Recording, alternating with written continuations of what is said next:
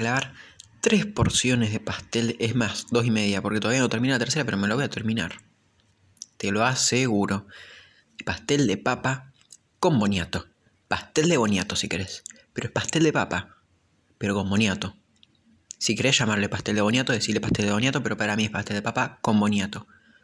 ¿Hay papa involucrada? No. Pero es un pastel de papa, chicos. Y así abro este episodio. El episodio número 2. ¿De qué hablaré? No lo sé. Todavía. No te vayas. Quédate conmigo y procesa. Eh, esta intro la estoy grabando en un momento particular. El cuerpo del podcast lo grabaré en otro momento. Tal vez sí. Me parece que sí. Porque mm, voy a cortar ahora y voy a seguir después. Solamente quería compartir esto, ¿ok? Una mini betácora de que estoy comiendo un buen pastel de papa con boniato. Pastel de boniato. Nos vemos ahora. Bueno, al final lo voy a grabar ahora. Slay, slay, slay. Porque necesito más energía, más... Mm, ¡Pum! Grabé como tres veces e-, este segundo capítulo. Sabiendo de qué hablar y me salió mal. Porque estaba como muy monótono, ¿viste? Vibras bajas. Y un poco gracioso. Me puse muy deep muy deep, hablaba del arte, de la expresión artística, no sé qué, de la comida, eh, la cultura, qué sé yo, ¿viste? Y dije, no, no, dale. Eh, me puse como muy podcaster posta y no me gusta eso, así que lo vamos a cambiar. Em, lo que pensé en hacer es, tengo una lista de reflexiones y dije, bueno, las puedo comentar, porque las empecé a notar cada vez que se me ocurrían en el auto, en la calle, en cualquier momento, eh, dije, bueno, qué sé yo, esto refleja mucho mi mente. Hagámoslo. Let's do it. Just do it, como dice Nike. Hablando de Nike, volvió a Argentina Nike. 40 mil pesos unas zapatillas, chicos. Chicos, aquí no hablaba. Muy caro. No tanto igual, son 100 dólares. Pero bueno. No puedo creer que el dólar esté a 420 pesos, chicos. Chicos, aquí no hablaba. Se repetía. Bueno, dale, vamos. Empecemos. Bueno, me voy a bajar un poco los cambios porque la idea es que sea un poco, un poco relajante. Así que vamos a ir yendo a mi aplicación de notas. Google Keep. Simple lo mío, pero es linda la aplicación. Y es simple y es rápida. Y mi celular es tan malo que yo necesito una aplicación simple y rápida porque de otra manera no la podría utilizar. Reflexiones. La primera. El invierno empieza y el culo en la calefa. Adivinen cuándo lo escribí. Con el culo en la calefa. Un día de mucho frío que hablando de frío, no puede ser lo rápido que pasó. De frío, de calor a frío. Al menos acá, en, Necochea. Muy rápido. Y hoy me cae calor. Me cae calor. Salí dos segundos al patio y no pude estar. Tipo, que quise salir a leer justamente el libro este. Em, y no, no, terrible, tipo, no podía estar.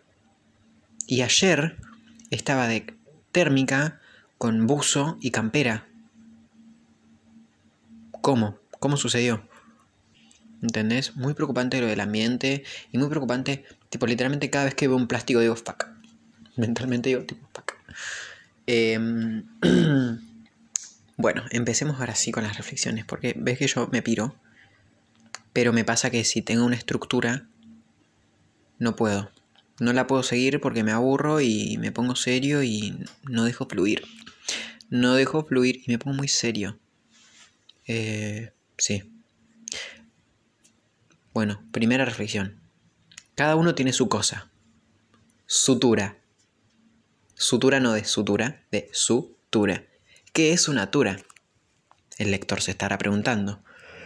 Em, es una palabra que saqué que me gustó mucho de un libro de Cortázar, que voy a hablar de ese libro, pero voy a terminar esto y después lo retomo.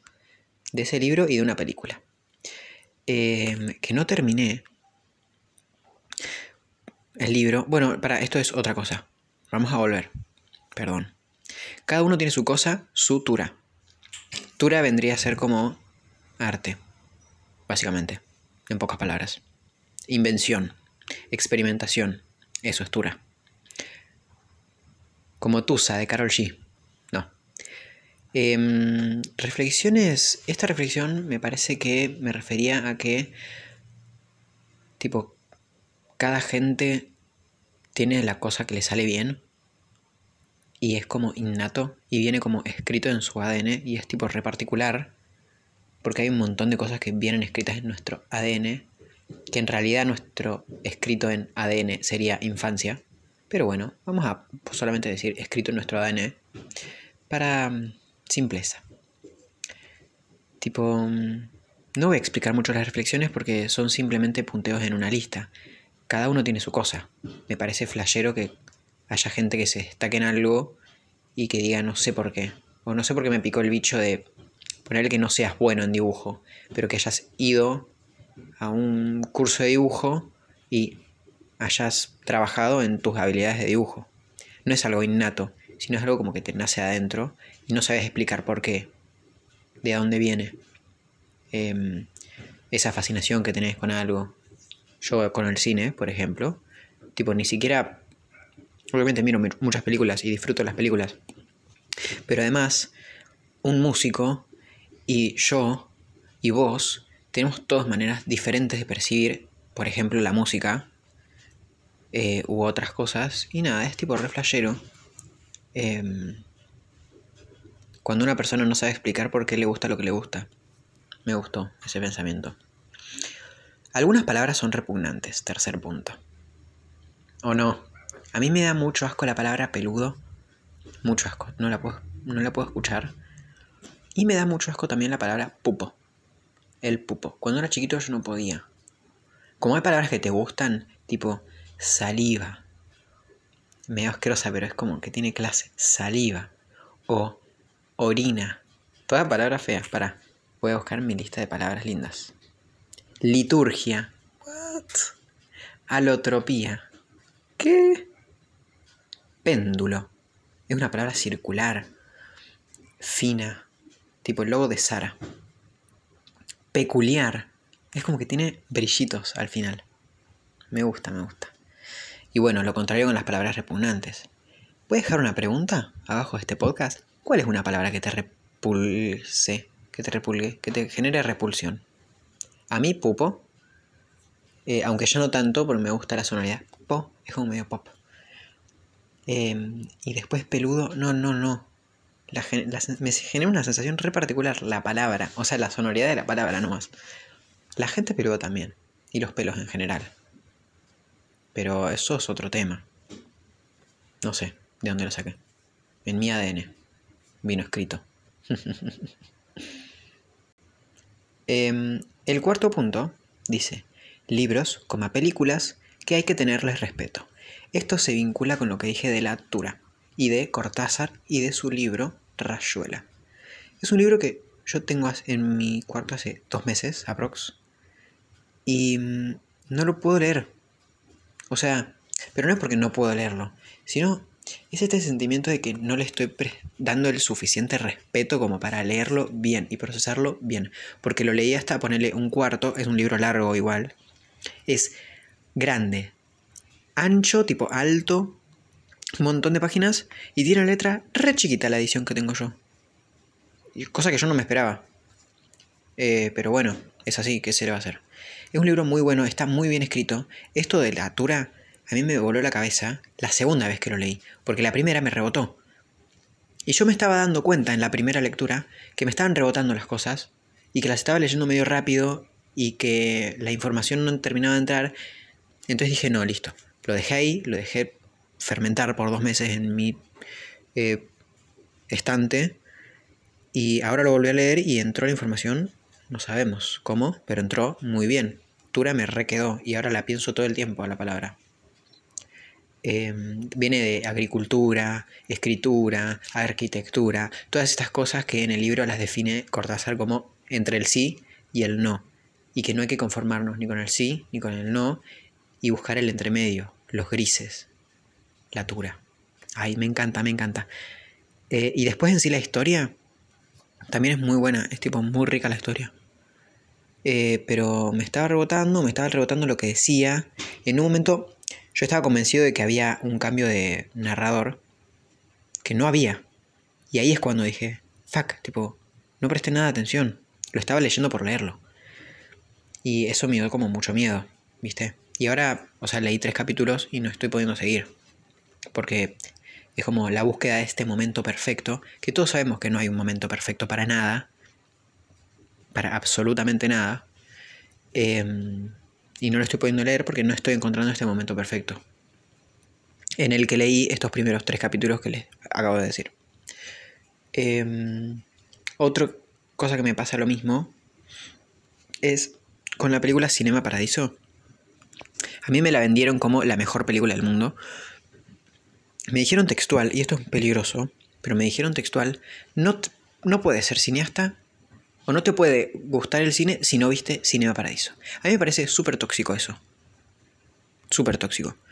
Porque no sé dónde yo, justamente, no sé a dónde saqué mi gusto por el cine o mis ganas de hacer cine. Aunque sí lo podría definir, pero no lo vamos a hacer, chicos, basta. Em, y me dijeron eso. Y por suerte yo me doy cuenta que no es así. Y tipo, me súper rebota porque tengo mi propia opinión de las cosas. Hay gente que no, y hay gente que esa, esa sentencia le podría haber hecho, no sé, daño, ponele, pero bueno, vamos a dejarlo pasar.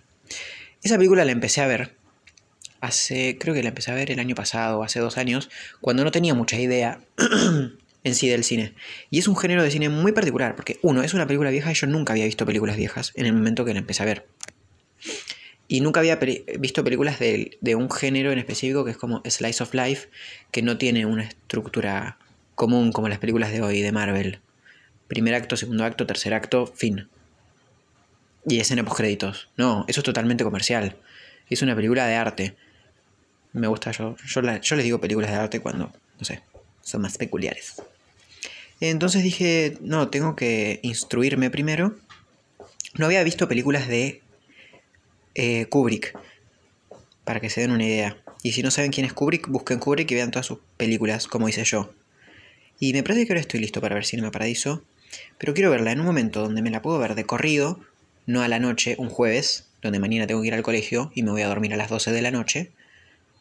Em, y con, no sé, una buena pantalla, tipo poner en la tele o en la compu, no en el celular, que no está bueno mirar cosas en el celular, y con auriculares, por poner un ejemplo. Tipo, quiero disfrutar la posta. Y me está costando eso. Y mm, me siguen reclamando que la tengo que ver, que la tengo que ver. Yo lo voy a ver cuando quiera. Porque en realidad es bastante tóxico esto de tenerle respeto a ciertas cosas. Porque las terminas no consumiendo, como me está pasando a mí con Cinema Paradiso y con Rayuela. ¿Entendés? O sea, el miedo. El miedo real. Es una boludez probablemente lo que estoy diciendo. Capaz que solamente me pasa a mí. Pero lo que me gusta en parte del formato podcast es que como te metes en la mente de alguien, tengo unos mocos adentro de la nariz, perdone. Listo. Em, como te metes adentro de la mente del podcaster, en este caso Pedro Machado. Acaba de llegar mi papá. Em, tipo, por ahí él dice algo y vos decís, ah, no era el único que me. No era la única persona en el mundo que le pasaba tal cosa. A este podcaster le pasa también. O sea que a un montón de gente le debe pasar. Eso está muy bueno. Corto y sigo en otro momento. Porque acaba de llegar my padre. Y me da vergüenza hablar podcast enfrente de él. Sí, y ahora vamos a disfrutar. Él va a disfrutar del pastel de papá, que yo ya deguste y está bárbaro. Pastel de boniato, perdón.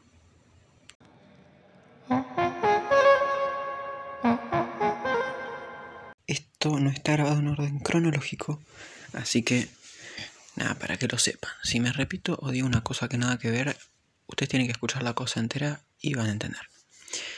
Em, bueno, ahora voy a hablar de algo que pensé recién en la ducha, súper interesante, que es las aesthetics hoy en día. Skater Boy, Fairy Girl. Ah, la pronunciación.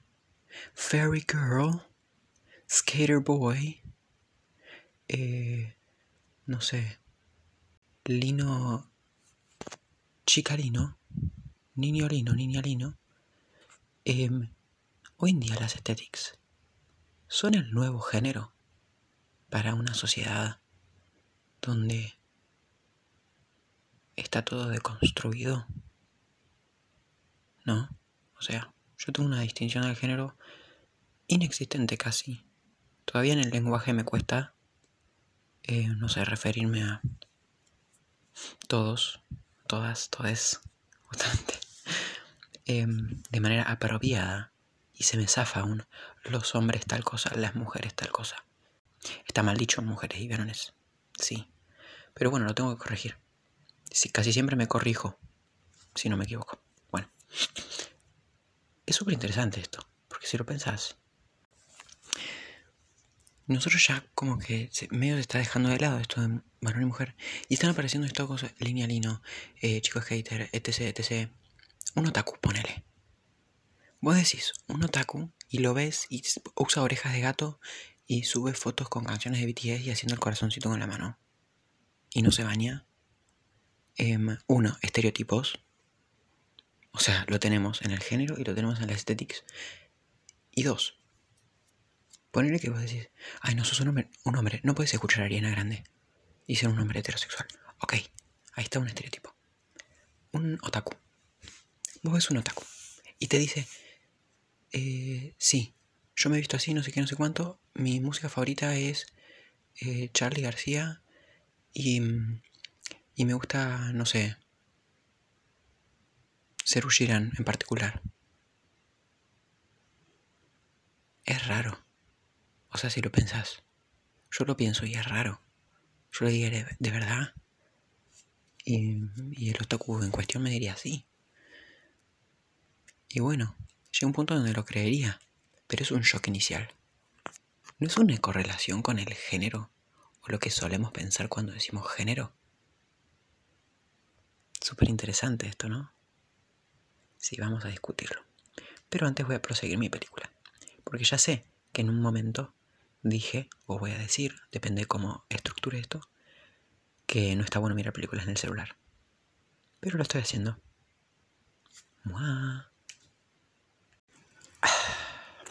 Siempre hago lo mismo. Siempre grabo cuando estoy comiendo. Pero bueno, ¿qué va a hacer? Es el, momento podcaster para mí.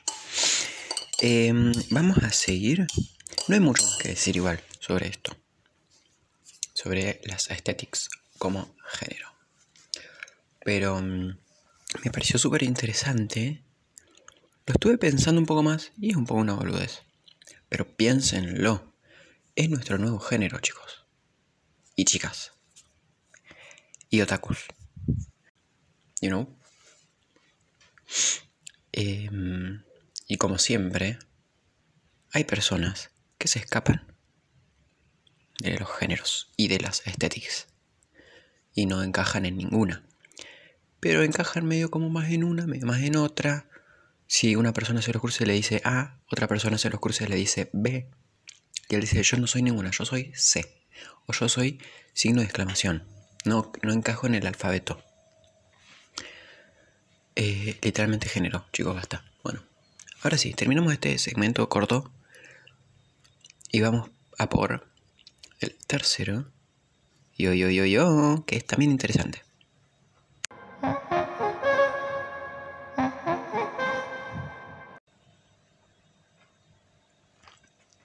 Mi tercera reflexión es una muy interesante basada en un libro que estoy leyendo. Eh, habla sobre el respeto a los mayores. Ay Dios. Alguien se está moviendo en mi casa y me, tipo, me da mucho... Me hace muy mal. Además que me están revolviendo tres moscas a la misma vez. Ah, soy yo. Qué boludo. Eh, bueno. Lo que iba. El respeto a los mayores llegué a una conclusión en esto. El libro es viejo, es antes de 1980, creo que es de 1970 y algo. Em, es muy interesante cómo habla sobre el reino animal, como para ellos el líder no es el más fuerte, es el más viejo. ¿Y por qué es el más viejo? Porque es el que tiene más experiencia. Usa el caso de una manada de elefantes y la líder no solo era una elefante vieja, o sea que ni siquiera era macho, era ciega. ¿Mm? Y, mm, y nada, bueno, anexo a esto, cuando murió el elefante le hicieron un velatorio. Los, elefantes hacen velatorios, chicos. La velaron por seis horas hasta que se ocultó el sol. Y después no se podían decir por un líder, pero bueno. Entonces, en la naturaleza, el más viejo es el que tiene más experiencia y siempre se los respeta a los, a los ancianos. Entonces el, del libro decía eh, que porque nosotros eh, somos de los únicos animales que no respetan a los viejos y que está, en ocasiones los ridiculizan. Que era el caso de primates, otros primates, creo que eran babuinos o monos, no sé, em, en cautiverio, lol. O sea que somos babuinos en cautiverio nosotros también. Pero, em, nada, llegaba a la conclusión de que como no necesitamos sobrevivir em, tan fuertemente, lo que hacía el líder en, esto, en este cautiverio, o en nuestro caso, era que mandaba a los demás y se quedaba desde una posición de poder, taca, taca, taca, taca. Y no necesitaba experiencia, porque él se sentaba en su trono y mandaba, ta, ta, ta. Entonces, claro, ese poder generaba envidia, entonces llegaban los más fuertes y lo derrocaban. Y así cada tanto, todo el tiempo, derroque, derroque, derroque. La búsqueda del poder, la búsqueda del poder. Y, mm, claro, en la naturaleza normal esto no pasaba, porque el líder era uno, el, más, el que tenía más experiencia, hasta que se moría. Y cuando se moría, nadie quería ser el jefe, porque nadie se sentía con el poder. Lo que me llevó ayer, en una cena con mi abuelo, irónicamente, a pensar que hoy en día, con la tecnología, en un ambiente tan digital, los que tenemos más experiencia somos los más jóvenes. No experiencia de la vida. Pero em, el uso del celular y el uso de la tecnología hoy en día es vital para ser un miembro de la sociedad. Eso es triste, pero es una realidad. En, civilizaciones modernas, por lo menos. ¿Y quiénes tienen más experiencia en lo, en lo mm, informático, en lo tecnológico? Los jóvenes. Y los, los ancianos le preguntan a los jóvenes y necesitan de su experiencia para tareas básicas. Em, y creo que nada, tipo, llegar a la conclusión de por eso está la hegemonía como la juventud desde hace ya varios años. Porque hoy en día yo puedo saber más que mi abuelo tranquilamente. Puedo saber más de cualquier cosa. Porque como yo manejo el celular mejor, me puedo informar mejor y me puedo informar más. Em, y sí, mi abuelo puede, tener, puede ser especialista, él es ingeniero agrónomo.